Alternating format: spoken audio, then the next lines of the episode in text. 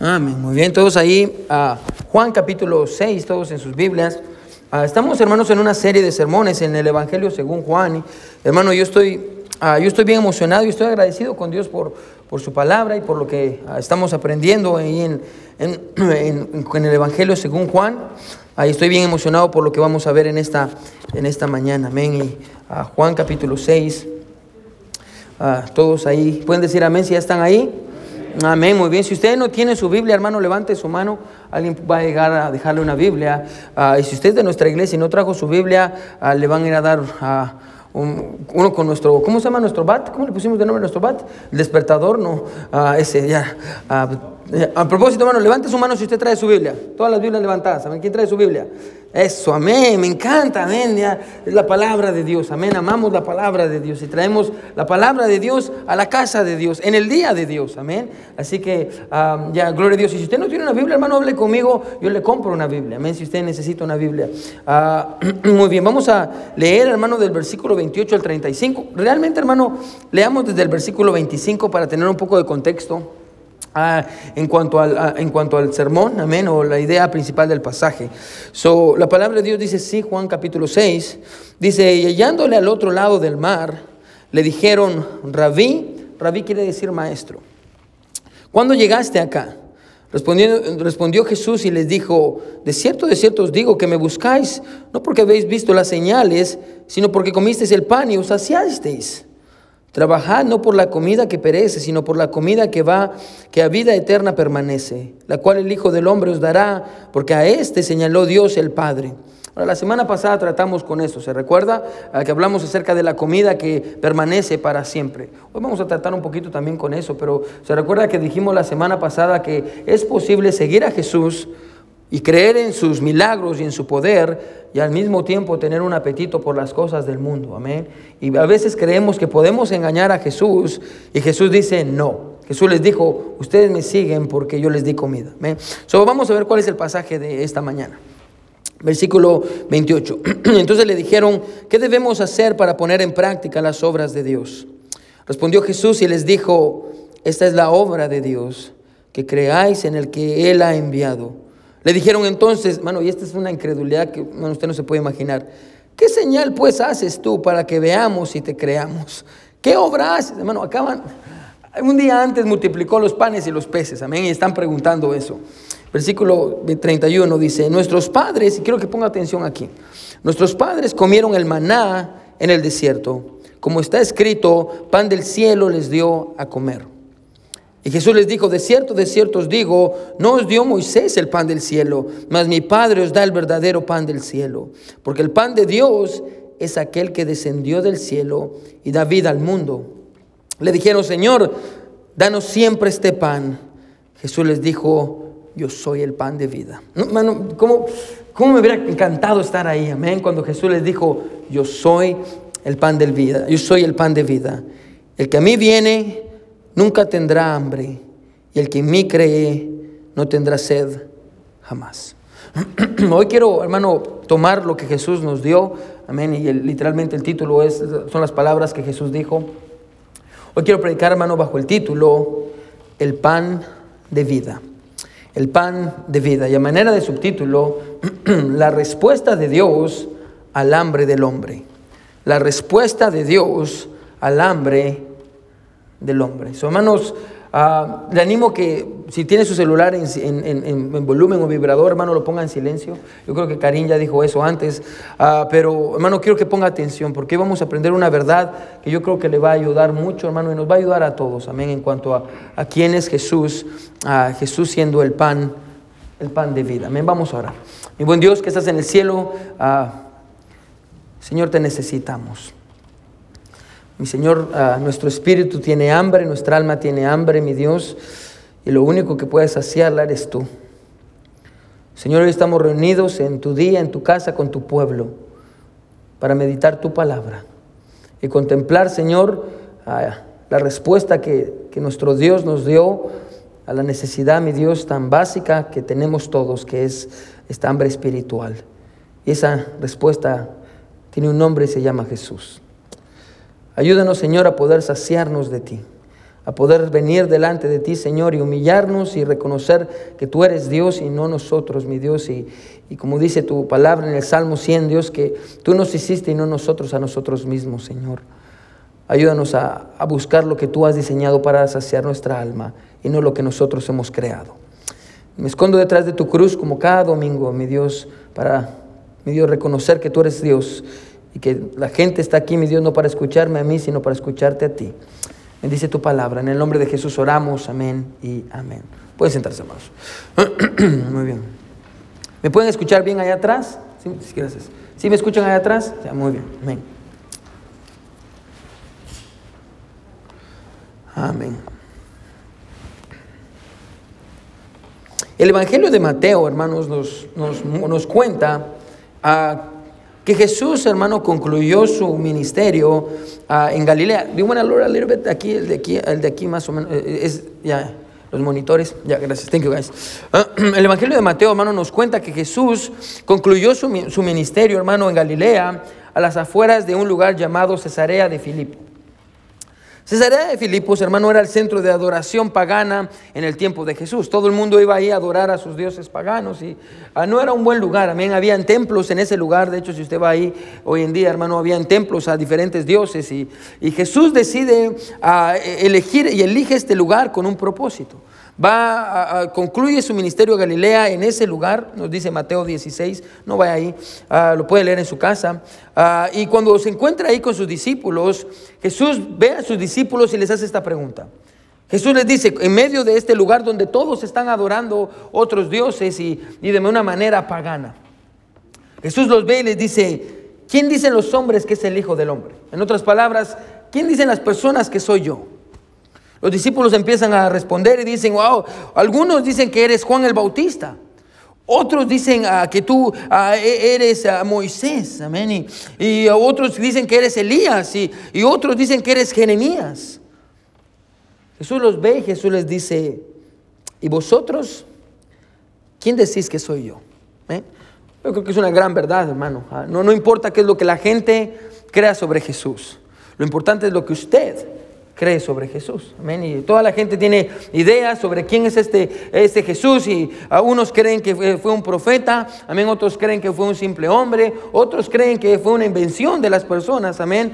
Ah, y, y todos creen cosas diferentes y si usted entra a YouTube o entra a Google y usted se pone a investigar quién es este Jesús, hermano, usted va a terminar loco, amén. Porque todos tienen ideas diferentes y, y a propósito, esto no le voy a cobrar por esto, amén. No basamos nuestra teología en los videos que miramos de YouTube. No basamos nuestra teología en las cosas que leemos en internet. Basamos nuestra teología en la palabra de Dios, amén. Usted quiere saber quién es Jesús, usted busca en la palabra de Dios, amén. Es, es, de ahí basamos nuestras creencias. Pero Jesús le está haciendo esta pregunta a los discípulos, ¿quién es, quién, quién dicen ustedes que soy yo? Bueno, y es la pregunta más importante de todas, amén. Ahora, esto que les estoy contando de Mateo, eso sucedió un poquito después de, de, todos los acontecimientos que estamos estudiando en el Evangelio de Juan capítulo 6. Hermano, yo creo que encaja perfectamente con el propósito del Evangelio de Juan. La pregunta, hermano, más importante que todos, escuche, todos vamos a responder, sus hijos, sus niños, todos en este cuarto. Un día todos nosotros vamos a responder una pregunta y es, ¿quién es Jesús? Lo querramos o no lo querramos. También hay un libro uh, que me encanta, que, que es, George McDowell, escribió ese libro, uh, que se llama Evidencia que demanda un veredicto. Y él en ese libro escribe un capítulo que se llama, si Jesús no es un Dios, merece un Oscar. Si Jesús no es Dios, merece un Oscar porque nos engañó a todos. Amén. Pero todos vamos a responder a la pregunta de quién es Jesús. Es la pregunta más importante de todas. Y en el Evangelio de Juan, hermano, escuche, encontramos siete respuestas a esa pregunta. Jesús pregunta en, en, en, Mateo y dice, ¿quién decís vosotros que soy? Y en el Evangelio de Juan, hermano, encontramos siete respuestas que Jesús nos da y que nos deja saber quién es Él. Amén. En siete ocasiones en el Evangelio de Juan encontramos los famosos yo soy. Siete veces en el Evangelio de Juan vamos a encontrar a Jesús diciendo, yo, yo soy. ¿Qué tiene que ver, hermano, con las mismas palabras que, que Dios le dijo a Moisés en Éxodo? Cuando, cuando éste le preguntó, ¿se recuerda la historia de Moisés? Cuando Dios le pide que vaya y saque al pueblo de Israel de Egipto, y Moisés le dice a Dios, Señor, pero la gente me va a preguntar, ¿quién, quién te envió? Amén. ¿Y, qué les voy a decir? Y, Dios le dice a, Moisés, Moisés, yo quiero que entiendas una cosa, amén. Ah, y yo quiero que les digas esto, yo soy, me envió.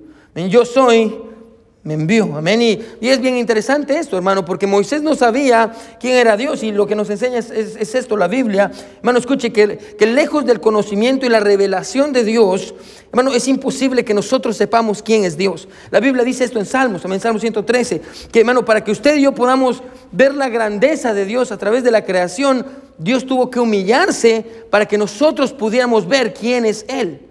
Él tuvo que humillarse para que nosotros... Gracias, hermano. Gracias.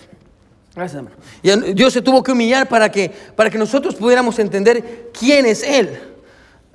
Y, lo que sabemos de Dios, hermano, escuche, es porque Dios nos lo dijo. Amén. Sabemos que Dios es bueno, que Dios es fuerte. Ah, conocemos quién es Jesús y lo sabemos porque Él nos lo reveló. Su hermano, Él es el único que nos puede revelar y nos puede decir quién es Él. Lejos de su palabra, hermano, es imposible que nosotros podamos interpretar y entender quién es Dios. Yo he dado esta ilustración muchas veces. San Agustín de Hipona, un teólogo muy antiguo, dice que una vez iba caminando a la orilla del mar ah, pensando quién es Dios. Y, haciéndose la pregunta, ¿quién es Dios? Y de pronto, mientras está caminando a la orilla del mar, encuentra una niña que la niña tenía, hizo un agujero en la playa y tenía una cubeta, iba corriendo al mar, agarraba agua y, echaba el agua en la cubeta y regresaba. San Agustín de Hipona se acerca y le dice, ¿qué estás haciendo? Y la niña le dice, es que quiero vaciar el mar y llenar mi hoyito. Amén. Y él entendió. Eso es lo que nosotros hacemos cuando intentamos entender a Dios. Amén. No podemos intentar entender a Dios, pero lo poco que podemos entender de Él es porque Él nos lo manifestó. Él nos lo reveló. Amén. Y Moisés, eh, eh, Moisés lo sabía, por eso hace la pregunta, ah, porque escuche, para que usted y yo conozcamos quién es Dios, se necesita que Dios nos revele quién es Dios. De igual manera pasa con Jesús. A menos escuche, ah, para conocer quién es Jesús necesitamos que Él nos revele quién es Él.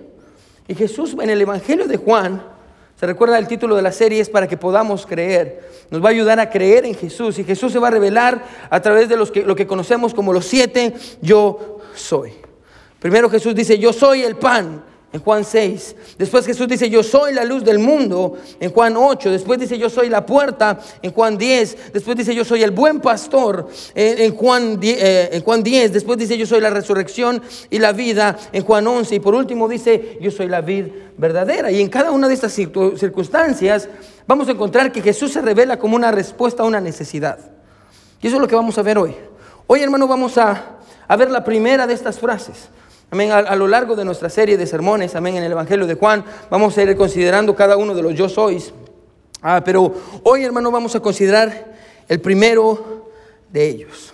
El primer yo soy de Jesús. Ahora, el contexto del capítulo, hermano, es muy sencillo. No vamos a ahondar porque ya llevamos varios domingos tratando con el capítulo 6. Amén. Pero para las personas que nos acompañan por primera vez, ah, hermano, Jesús acaba de alimentar a 20 mil personas. Amén. Ah, él se acerca y con, con cinco panes de cebada y con dos peces, Jesús alimenta a 20 mil personas. Es un gran milagro. Amén. La gente se come y se llena. La Biblia dice que, que 12 cestas sobran porque la gente está saciada del pan más delicioso que usted se pueda imaginar. Amén. Más rico que el de Pancho Anaya. Amén. Imagínese eso. Gloria a Dios. Amén. Ah, el que no tiene mantequilla, ese es el que está bueno. El que tiene mantequilla, eh, no está tan bueno. Pero bueno, la hermana Soledad nos enseñó eso. Pero ese no es el punto. So, hermano, el pan más delicioso que usted se puede imaginar. Ellos lo probaron y los peces estaban deliciosos. y la gente se queda con ganas de más. Así que Jesús, la Biblia dice que Jesús despide a sus discípulos y a las personas, pero la gente no conforme con eso, regresa el siguiente día en la mañana a buscar a Jesús. No encuentran a Jesús porque se regresó caminando sobre el mar, al otro lado, atraviesa el mar de Galilea y está en Capernaum. Y la gente se sube en barcos, hermano, en este caso más de 20 mil personas, se suben en barcos, hermano, y cruzan al otro lado para encontrarse con Jesús. ¿Por qué? Por, por el pan que Jesús les dio. Amén. Ellos querían más y más y más. Así que fueron a buscar a Jesús al otro lado del mar de Galilea para que Jesús les siguiera dando comida. Cuando lo ven, se emocionan y dicen, oh, aquí está Jesús, amén. Él nos dio comida ayer, multiplicó el pan y se acercan a Jesús, escuche, emocionados y, Jesús los ve Y mire lo que Jesús dice en el versículo 26. ¿Sí está conmigo, amén? Versículo 26 dice, respondiendo Jesús y les dijo, de cierto, de cierto os digo, que me buscáis, gloria a Dios. No, por habéis visto las, no, no porque habéis visto las señales, sino porque comisteis el pan, amén, y os saciasteis. Jesús no está impresionado de que lo estén buscando. Jesús nos impresiona, Jesús los conoce bien y sabe que, escuche, ¿por qué lo están buscando? Ellos estaban ahí, escuche, porque Jesús los había alimentado el día anterior y evidentemente, y esto es importante, evidentemente querían, escuche, ellos querían que Él los alimentara ese día también. La semana pasada dijimos esto, lo que los movía a buscar a Jesús no era un corazón lleno, sino un estómago vacío. Eso era lo que movía a estas personas a buscar a Jesús. Así que Jesús trata con el problema, versículo 27. Y dice, trabajando por la comida que perece, sino por la comida que a vida eterna permanece, la cual el Hijo del Hombre os dará, porque a este señaló, señaló Dios el Padre. En otras palabras, ustedes navegaron, se cruzaron todo el mar de Galilea, hicieron todo eso por algo tan sencillo y tan simple como pan. Como, como pan, algo tan sencillo y tan simple como pan, y trabajaron duro y se levantaron de madrugada para buscarme y cruzaron el mar, todo para tener este, este pan. Jesús está diciendo esto, escuche, la misma energía, y creo que es una buena verdad para ustedes y para, para ustedes y para mí, la misma energía que usted usa para satisfacer su hambre física es la misma que usted debería de usar para buscar la comida que permanece para siempre, llámese Jesús. Y tal vez usted se pregunta, pastor, ah, ¿y cuándo es que tengo que trabajar? Ahora, el pasaje no habla acerca de que tenemos que trabajar por nuestra salvación. La salvación es un regalo de Dios a través de Jesucristo y su sacrificio. Y, porque no hicimos nada para obtenerla, no podemos hacer nada para, para perderla. Y, y, es un regalo de Jesús. Y entonces, ¿por qué, ¿por qué Jesús está diciendo aquí que tenemos que trabajar por esta comida que no perece? Pastor, ¿cuándo es que tengo que trabajar? Déjeme hacerle una pregunta. ¿Cuánto esfuerzo usted le pone a su trabajo? ¿Cuánto? Oh, pastor. Me levanto a las 6 de la mañana. Levanta la mano si usted se levanta a las 6 de la mañana para ir a trabajar todos los días. Bueno, levanta la mano quien se levanta a las 5 de la mañana para ir a trabajar. Levanta la mano quien se levanta a las 4 de la mañana. Wow. Wow, hermano, hermano, no sea mentiroso, hermano, Le voy a decir al gordo, ahí va a ver. Ah, ah, ya, así se llama el jefe, no voy a pensar que él es gordo, así se llama el jefe. Ah, ya, hermanos, hay gente que se levanta muy temprano, amén. Bueno, ¿cuánto esfuerzo le pone usted a su casa? Y que usted dice, ay, es que mire, le, pasó algo a este sofá, hay que comprar sofás nuevos. ¿Cuánto esfuerzo le pone a su casa? Amén. Le pone mucho, mucho esfuerzo, amén.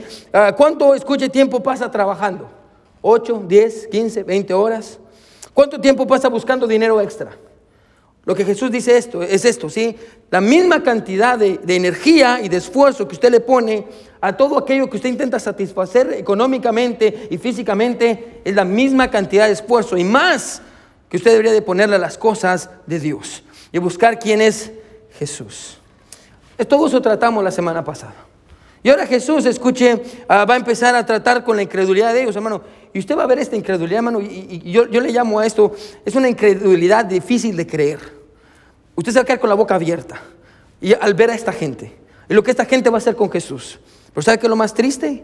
Que lo que esta gente va a hacer con Jesús no es diferente a lo que usted y yo hacemos con Él. So, mire qué es lo que dice el versículo 30. Entendiendo todo esto, hermano, venimos al versículo 30 y quiero que mire la incredulidad de esta gente, al nivel que llega esta incredulidad. Después de que Jesús hizo todo esto, la gente dice en el versículo 30, ellos le dijeron, ¿qué señal pues haces tú para que veamos y te creamos?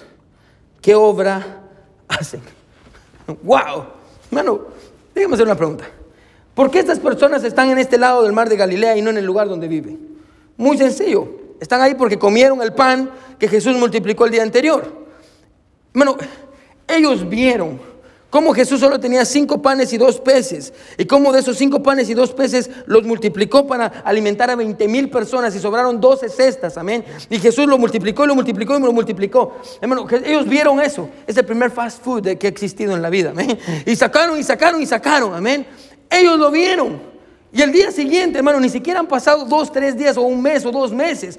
El día siguiente, 24, hermano, ni 24 horas han pasado y la gente le dice, Jesús, ¿quieres que creamos en ti? ¿Qué milagro haces para que creamos en ti? Ah, bueno, el día anterior Jesús multiplicó los panes y los peces. Ellos querían ver una señal, escuche, porque en su mente, hermano, no habían visto ninguna señal. Bueno, y, es más, hermano, déjeme hacerle una pregunta. Hermano, ah, escuche, ¿por qué fue que se reunió toda esa multitud alrededor de Jesús para comenzar el día anterior? Bueno, porque sabían que había algo especial en Jesús. Es más, hermano, al, final, mira lo que dice el versículo 14. Si está conmigo, amén. Estamos, estamos construyendo una verdad. Quédese conmigo. Mira lo que dice el versículo 14.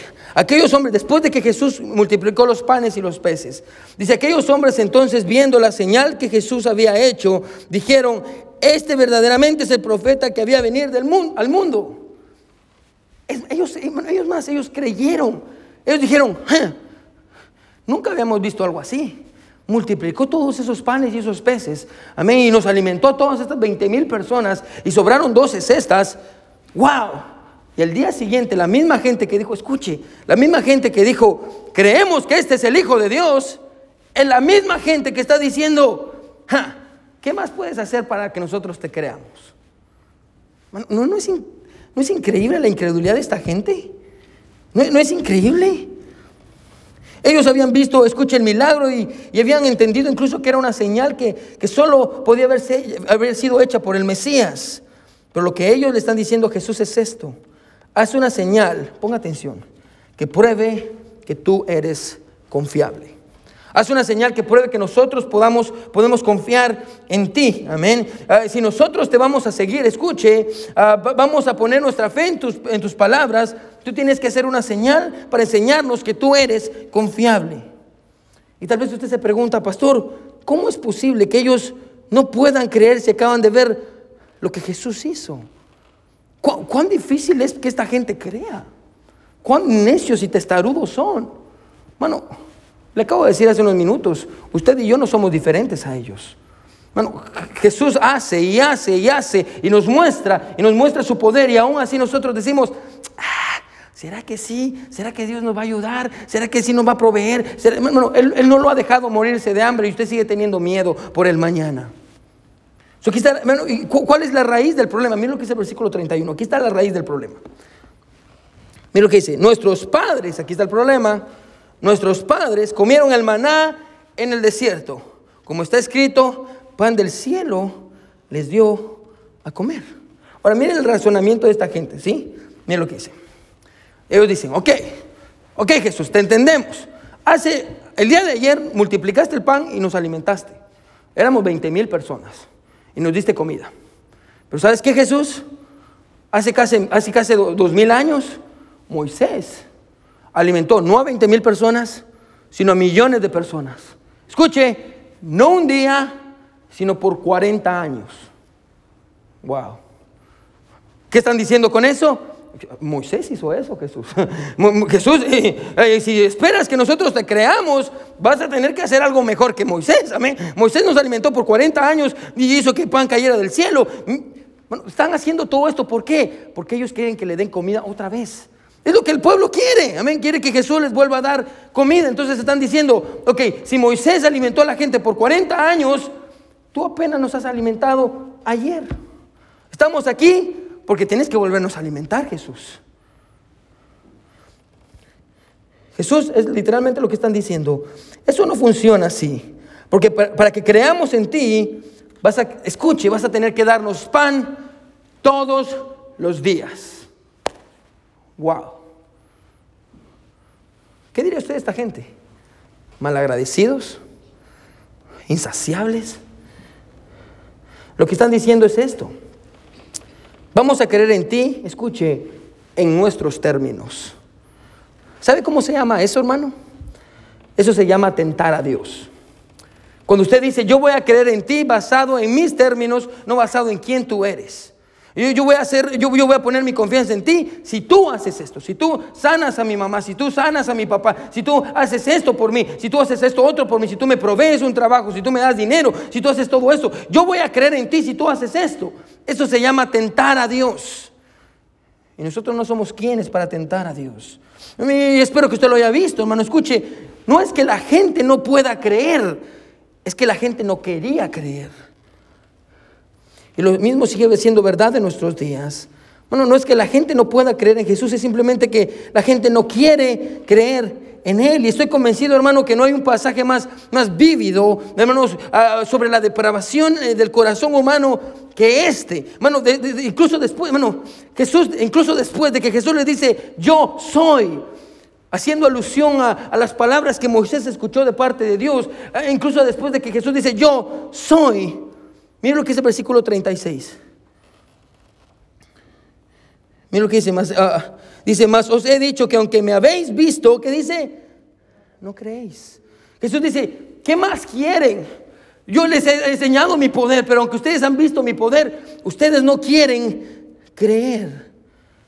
Hermano, usted y yo vivimos, hermano, en un mundo lleno de evidencias de que Dios es real. Hermano, el cielo y la tierra, hermano, eh, los preciosos atardeceres que vemos, los paisajes que todos conocemos, hermano, eh, hermano la complejidad del cuerpo humano. Hermano, cómo, cómo se engendra un bebé y cómo, cómo Dios hace, porque usted y yo no hacemos bebés. Dios hace bebés, amén. Como, como Dios eh, crea al ser humano y la complejidad de nuestros cuerpos. Y bueno, estamos rodeados de evidencia, pero aún así las personas son incapaces de creer que hay un Dios. Hace unos días estaba viendo un video, amén, y uh, se llama Matt Walsh, y no le aconsejo que lo escuche, puede, escucharlo si quiere, amén. Pero él estaba hablando, entrevistando a varias personas sobre, esta es la pregunta, ¿qué es una mujer? Y nadie podía contestar qué es una mujer. Iba con ¿qué es una mujer? Ah, es que hay mujeres que tienen miembros masculinos y mujeres que tienen miembros femeninos. Hermano, entrevistó a una mujer que es un lobo. Y la mujer dice, sí, es que yo, yo vivo con los lobos y yo me creo lobo. Y estaba maquillada de lobo y hasta aullaba. Amén, aullaba. Bueno, y usted mira a la gente y la insensatez de las personas y usted dice, wow. Por eso, eh, hermano, la Biblia dice en el Salmo 100, versículo 3, Él nos hizo y no nosotros a nosotros mismos. Toda esta gente allá afuera, hermano, está intentándose hacer a la manera en la que ellos piensan que es correcta y alejándose de la manera en la que Dios los creó. Bueno, la incredulidad de la gente es, bueno, es increíble. Bueno, no, y, y no es que no puedan creer, es que no quieren creer. Pero el problema no es con la gente allá afuera, el problema es con la gente aquí adentro. Porque somos creyentes y aún así, hermano, no queremos creer en Jesús. ¿Se recuerda lo que aprendimos en la escuela dominical? Creer y obedecer son la misma cosa. Usted no puede creer sin obedecer. Y usted no puede obedecer sin creer. ¿Cómo sé que muchos aquí dicen que creen en Dios y no creen? Porque no obedecen lo que Dios dice. Porque si usted creyera en Dios, usted lo obedeciera. hermano, la, la incredulidad de estas personas, hermano, es increíble. Ellos no quieren creer. No quieren creer. ¿Por qué? Porque no quieren dejar su pecado porque aman su orgullo y no quieren humillarse. Es más, ellos piensan que ni siquiera se necesitan ser salvados. Hay una obra de teatro ah, de un hombre llamado Milton donde Lucifer dice lo siguiente, es mejor reinar en el infierno que tener que humillarse a servir a Dios en el cielo. Hay muchos hombres que son así. Ah, ¿Para qué me voy a andar humillando? ¿Quién es Dios? Ya lo que el pastor dice, ayudar a mi, em, mi esposa, mi matrimonio. Ay, ahí que se vaya, yo así crecí, eh, yo soy puro macho, a mí me quedan así mis papás y, yo soy lo que soy. Que el pastor, nada, que vayan a dormir. Usted tampoco cree en Dios. Usted tampoco cree en Dios.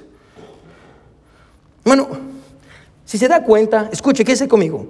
Ellos estaban viviendo bajo esta, este antiguo adagio, amén, que dice, escuche, que es necesario ver para creer. ¿Lo ha escuchado?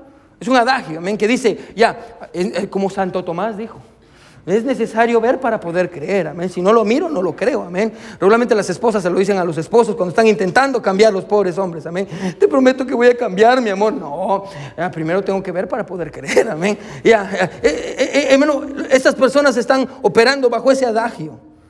Cuando la verdad, escuche, es completamente opuesta. Escuche, hermano, cuando se trata de asuntos espirituales, tenemos que aplicar ese adagio al revés. En lugar de decir es necesario ver para creer, nosotros los creyentes decimos es necesario creer para poder ver. Se vuelvo a repetir por si usted no lo agarró, amén. Los creyentes no decimos, ah, primero tengo que ver para creer, no. Los creyentes decimos, no, yo tengo que creer para después poder ver. Es por eso que estas personas no pudieron ver al Mesías, porque primero tenían que creer y después iban a ver. Pero ellos no querían verlo. ¿Cuántas personas, hermano, dudan del amor de Dios en medio de las pruebas? A pesar de haber visto la fidelidad de Dios en sus vidas. Ese es un ejemplo claro. Ven que usted primero quiere, quiere ver para creer. cuando Dios ha sido fiel en su vida. Recuerda, hermano, que la fe, a propósito, hermano, la fe no viene por ver. La fe viene por oír la palabra de Dios. Amén. Por ahí, de ahí viene la fe. aquí encontramos esta fe increíble de los discípulos. perdón, esta incredulidad difícil de creer de las personas. Mire que sigue diciendo versículo 32. Aquí está Jesús y dice, ey, ey, ey, Jesús entiende cuál es el problema y ahorita lo va a tratar. Versículo 32 dice, Jesús les dijo, de cierto, de cierto os digo, no os dio Moisés el pan del cielo, mas mi Padre os da el verdadero pan del cielo. Escuche, ¿se da cuenta? El, problema con esta gente es la mala interpretación. Ellos pensaban que Moisés les había dado el pan. Bueno, ¿cuántas falsas religiones hay en nuestros días por falsas interpretaciones? Bueno, eso por eso siempre les digo, tenga cuidado. Hermano, porque si usted no tiene cuidado de leer la palabra de Dios y escuchar buena doctrina, usted va a terminar declarando bendiciones sobre la gente como estas personas locas. Yo declaro bendición sobre... Usted no puede declarar bendición sobre nadie, amén. Que el único que puede bendecir es Dios, amén. Espero que no, no, espero que no vaya a andar declarando bendición sobre nadie, amén. Porque solo Dios puede hacer eso, amén. Y yo declaro en el nombre, yo reprendo. ¿Quién está reprendiendo usted, amén?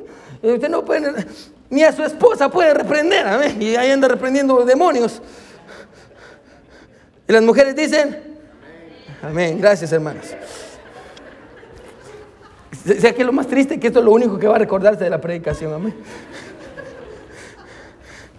Una falsa, una falsa interpretación de la palabra de Dios. Por eso están diciendo, no, Moisés nos dio, nos, dio el pan. Jesús dice, ey, ey, ey, ey. Para comenzar, el que les dio el pan no fue Moisés, fue Dios. A propósito, Moisés también necesitaba comer de ese pan, si no se moría. No era Moisés, era Dios, amén. Era Dios el que, el que les dio el pan. Lo que Jesús está diciendo es mi Padre es el único, escuche, que puede dar pan del cielo. Mi Padre es el único que puede saciar el hambre del hombre. Una diferencia, de, ¿se da cuenta? Hay una diferencia aquí de panes. El pueblo está hablando de un tipo de pan, Jesús está hablando de otro tipo de pan. Un pan para alimentar físicamente y un pan para alimentar espiritualmente. El maná era bueno. De hecho, cuando lo vieron estaban asustados y ¿sabe qué significa maná? Maná significa, ¿qué es eso? Literalmente eso significa, amén. Vieron el pan y dijeron, ¿qué es eso? En hebreo se dice maná y de ahí salió el nombre maná, amén. Y es como, el maná los alimentó por 40 años. El pan era bueno, escuche, pero ese pan era una imagen del verdadero pan que habría de venir. Como cuando, ¿se recuerda cuando Jesús hizo, cuando, pero cuando Moisés sacó agua de la roca? Pablo en el Nuevo Testamento dice, la roca era Cristo. Amén. Ah, bueno, todas estas son imágenes de algo que habría de venir. Y esto que habría de venir era Jesús, el, verdadero pan del cielo. El pan, escuche, que era capaz de satisfacer no el estómago de la gente, sino su alma. Bueno, yo estoy convencido de que esta es una de las muchas lecciones que podemos aprender claramente en el mundo en el que, eh, el que vivimos, hermano. Bueno, vivimos en un mundo, hermano, que no puede, que no puede cumplir lo que nos promete. El mundo nos promete que el dinero nos va a satisfacer, pero el dinero, escuche, solo nos deja más hambrientos. Bueno, nos promete que la fama nos va a satisfacer, y, pero solo nos deja más hambrientos, amén. Nos promete que los títulos, entre más títulos tengan la pared, yo voy a valer más, y, y usted tiene más títulos y sigue sintiéndose vacío.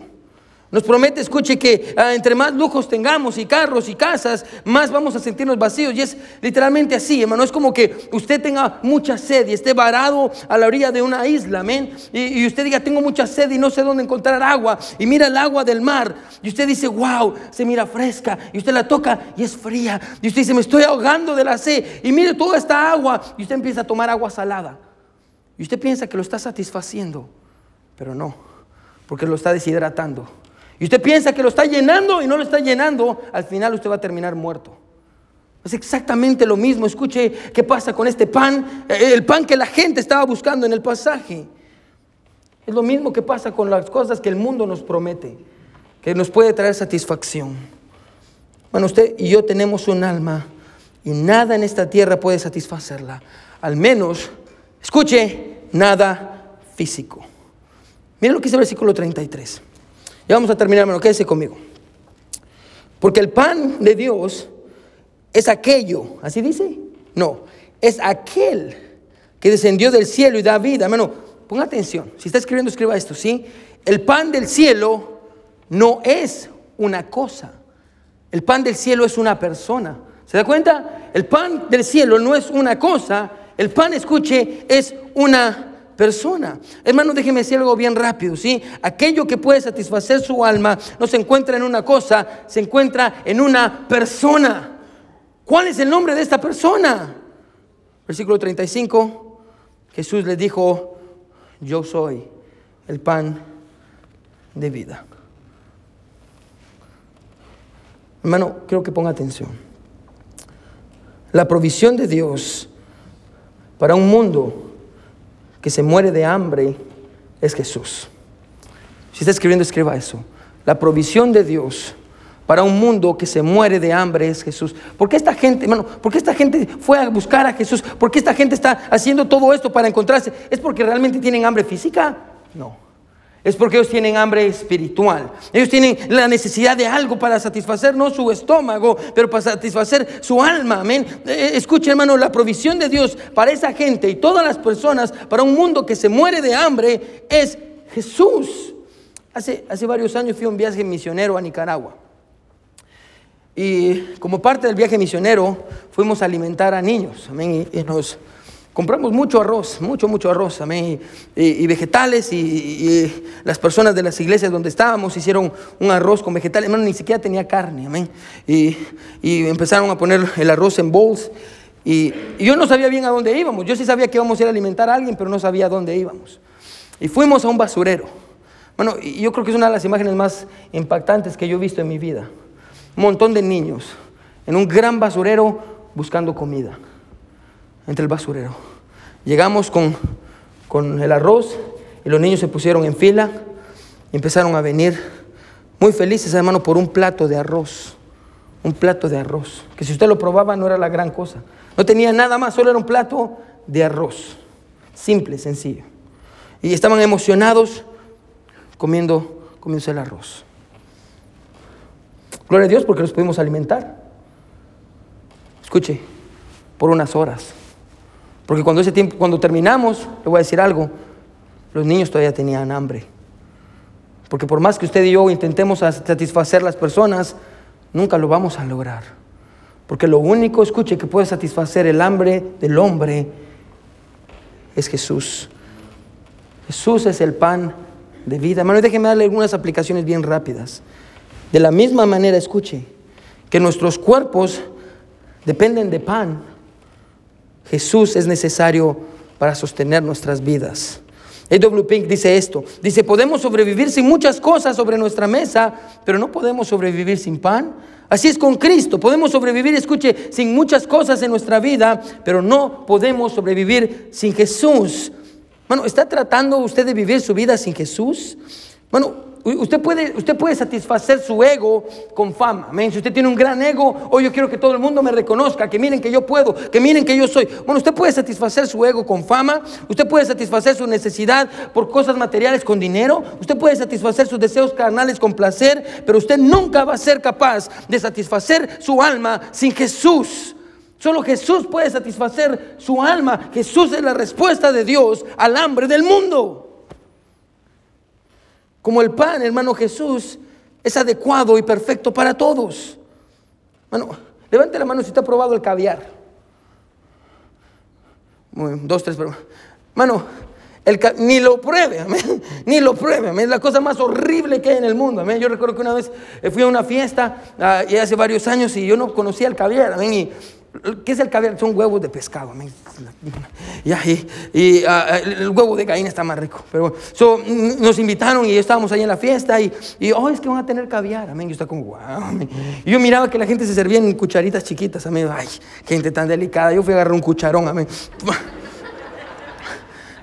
Mano, la cosa más horrible es salado, amén, es, ah, es horrible, amén, es horrible, el caviar no es nada rico, amén, o tal vez porque yo comí caviar barato, amén, no sé, ah, pero hay una razón por la cual, escuche, los restaurantes no sirven caviar, porque el caviar no es para todos, Jesús es para todos. Hermano, ¿sabe qué? Pero más importante, escuche, Jesús no solo es para todos, Jesús es para usted. Jesús es exacto y perfecto para usted, hermano. Jesús, escuche, Jesús tiene lo que usted necesita, pero no solo eso, hermano, así como el pan se come a diario, Jesús es nuestra necesidad diaria. ¿Cómo Jesús enseñó a los discípulos y a nosotros a orar? ¿Se recuerda? El pan nuestro de cada día, dánoslo hoy. Hermano, no es suficiente con saciarnos, hermano, de Jesús el domingo en la mañana. No, no es suficiente saciarnos de Jesús los miércoles. No, no es suficiente saciarnos de Jesús cada vez que se nos ocurre ir a la iglesia. Hermano, necesitamos a Jesús no solo los domingos, sino que lo necesitamos los lunes, los martes, los miércoles, los jueves, los viernes, los sábados. Hermano, en nuestro hogar, con nuestros niños, en nuestro trabajo. Necesitamos a Jesús siempre. Necesitamos a Jesús todos los días. Y como el pan necesita ser tragado y digerido para alimentarnos, de igual manera deberíamos de alimentarnos de Jesús. Se recuerda que Jesús dijo, ya vamos a terminar, en Mateo 4:4, que no solo de pan vivirá el hombre, sino de toda palabra que sale de la boca de Dios. Mis hijos, yo tengo a James. James tiene seis años, va a cumplir siete años. Pero James tiene una necesidad de afirmación de parte mía. Está en karate, y cada vez que hace algo de karate o agarra una cinta nueva o algo nuevo, viene conmigo y me dice, Daddy, Daddy, ¿usted está orgulloso de mí? Y estoy, sí, sí, sí, estoy orgulloso de usted, mi hijo. Okay, okay. Daddy, Daddy, estoy orgulloso de mí. ¿Está orgulloso de mí? Sí, sí, yo estoy orgulloso de usted, mi hijo. Estábamos, estábamos, fuimos a un río hace un par de semanas y, y, los jóvenes todos estaban tirando, men, de una, de una como pequeña peña. Que no entiendo por qué hacen eso, pero estaban a tirarse todos una peña, amén. Y wow, wow, wow. Y yo estaba tomándole fotos, amén. Y, y, James estaba viendo, pero es muy grande para él, amén. Y, y, se acerca conmigo y me dice, dice, Daddy, oh, ¿cómo quisiera ser un adulto para poder tirarme de arriba para que usted estuviera orgulloso de mí? Yo le digo, James, no necesito, usted no necesita tirarse de ningún lugar. Yo vivo orgulloso de usted. Usted es mi hijo. Yo siempre voy a estar orgulloso de usted. pero el punto es este. Los niños, escuche, necesitan alimentarse de las palabras de afirmación de sus padres. Los ejércitos necesitan alimentarse de la palabra de ánimo de sus líderes. Los países necesitan alimentarse de las palabras de, su, de ánimo de sus gobernadores o sus gobernantes que andan bien perdidos. Pero nada se compara con la palabra de Dios. Nada se compara con la palabra de Dios.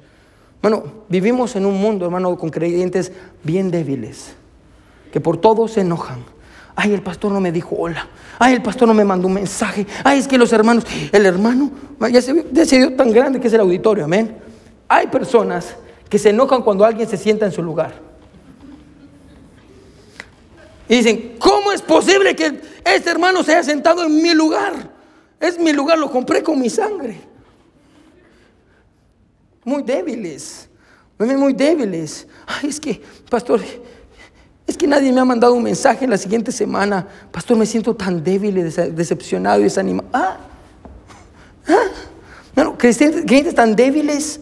Por todo quieren tirar la toalla, por todo están enojados, por todo quieren pelearse, por todo quieren salir de la iglesia, por todo quieren hacer división. Bueno, creyentes tan débiles. ¿Por qué? En todos lados miran problemas. ¿Sabes qué? Estoy cansado de servirle a los niños en la guardería. Usted no le sirve a los niños en la guardería. Usted le sirve a Dios. Amén. Bueno, no estamos aquí sirviéndole a la gente, o servimos a Dios a través de servir a la gente, pero el final es servirle a Dios. Es que ya estoy cansado de los niños. Hay un niño chiquito ahí que como molesta, se llama John. Ore por los papás de John, amén.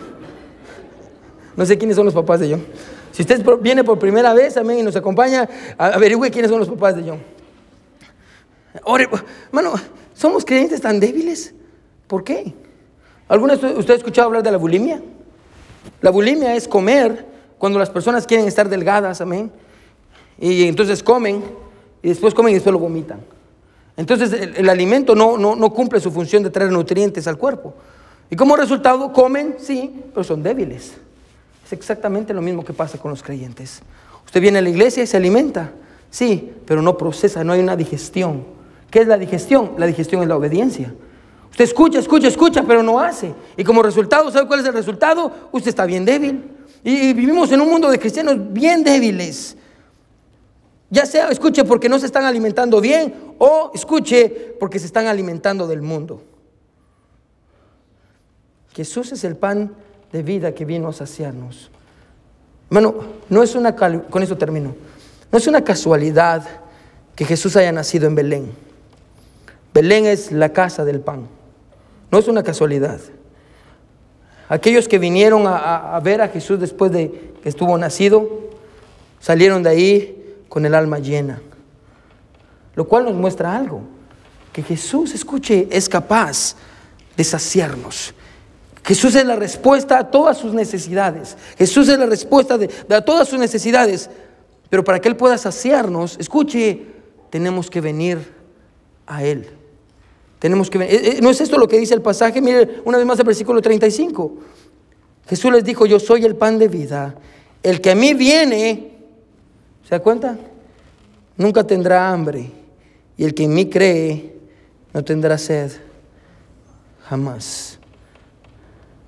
Todos aquellos que vienen a Jesús son alimentados por Jesús. Hermano, usted y yo podemos ser débiles, pero venir a Jesús nos hace fuertes. Bueno, en tiempos difíciles, venir a Jesús nos da pan, nos da paz. En duelo, cuando perdemos a personas que amamos, venir a Jesús nos da confort en la confusión de no saber a dónde vamos o qué hacemos, venir a Jesús nos, ayuda a encontrar la verdad. Bueno, venir a Jesús, escuche, es la respuesta a todas nuestras necesidades espirituales. Y esa, escuche, es la provisión de Dios para el mundo, el mundo que tiene hambre. La respuesta es Jesús.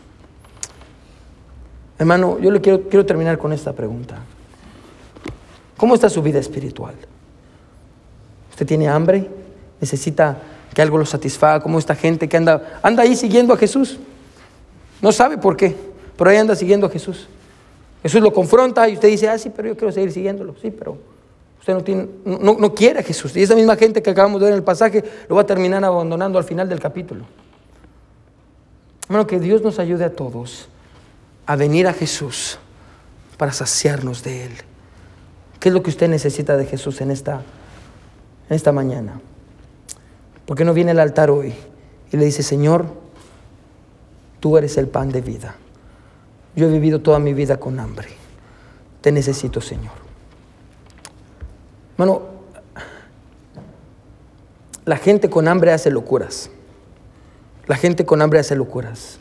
Bueno, si usted mira el Antiguo Testamento, se recuerda cuando hubieron naciones que cuando venían otros imperios y los y hacían que no los rodeaban y evitaran que ellos salieran a comprar, a comprar comida.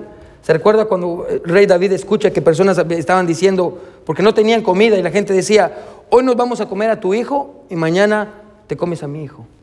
O la gente peleando y vinieron al rey David diciéndole, hicimos un, negocio, dijimos que hoy nos íbamos a comer al hijo de ella y mañana nos íbamos a comer a, a mi hijo. Y ella sí se comió a mi hijo, pero hoy no quiere que yo me coma a su hijo.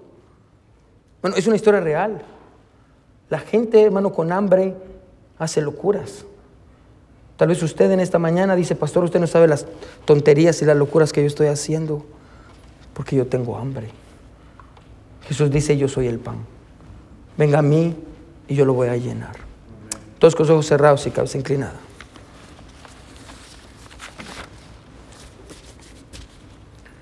Nadie viendo. Hambre. ¿Quiénes dirían en esta, en esta mañana, pastor?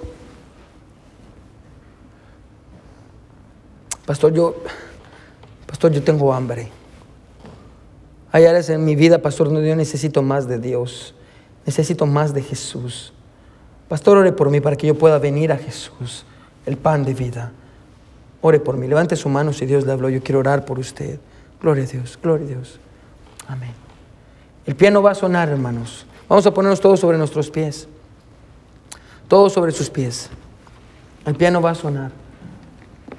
Bueno, si Dios le habló, hermano, ¿por qué no, por qué no viene al altar si quiere?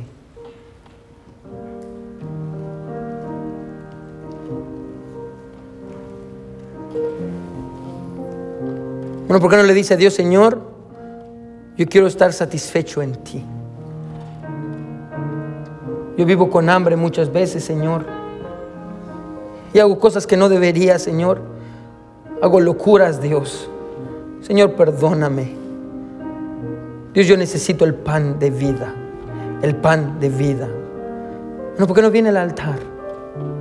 Y se dobla sus rodillas y reconoce delante de Jesús que como dice su palabra, tengo hambre del Dios, del Dios vivo.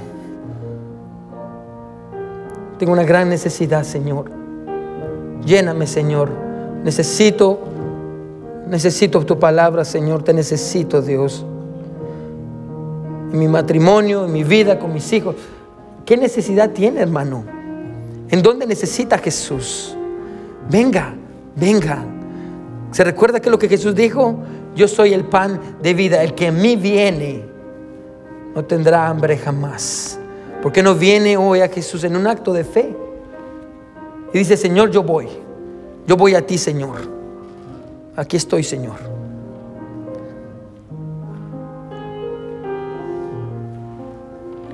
Sacia mi vida, sacia mi corazón.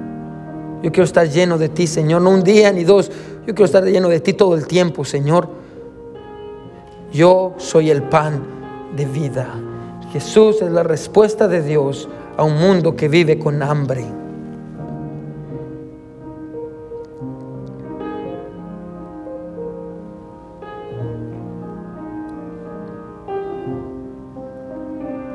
Todavía hay tiempo, puede venir.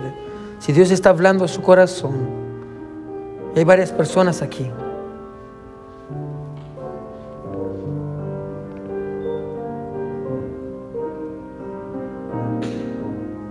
Mi buen Dios que estás en el cielo, te necesitamos Señor.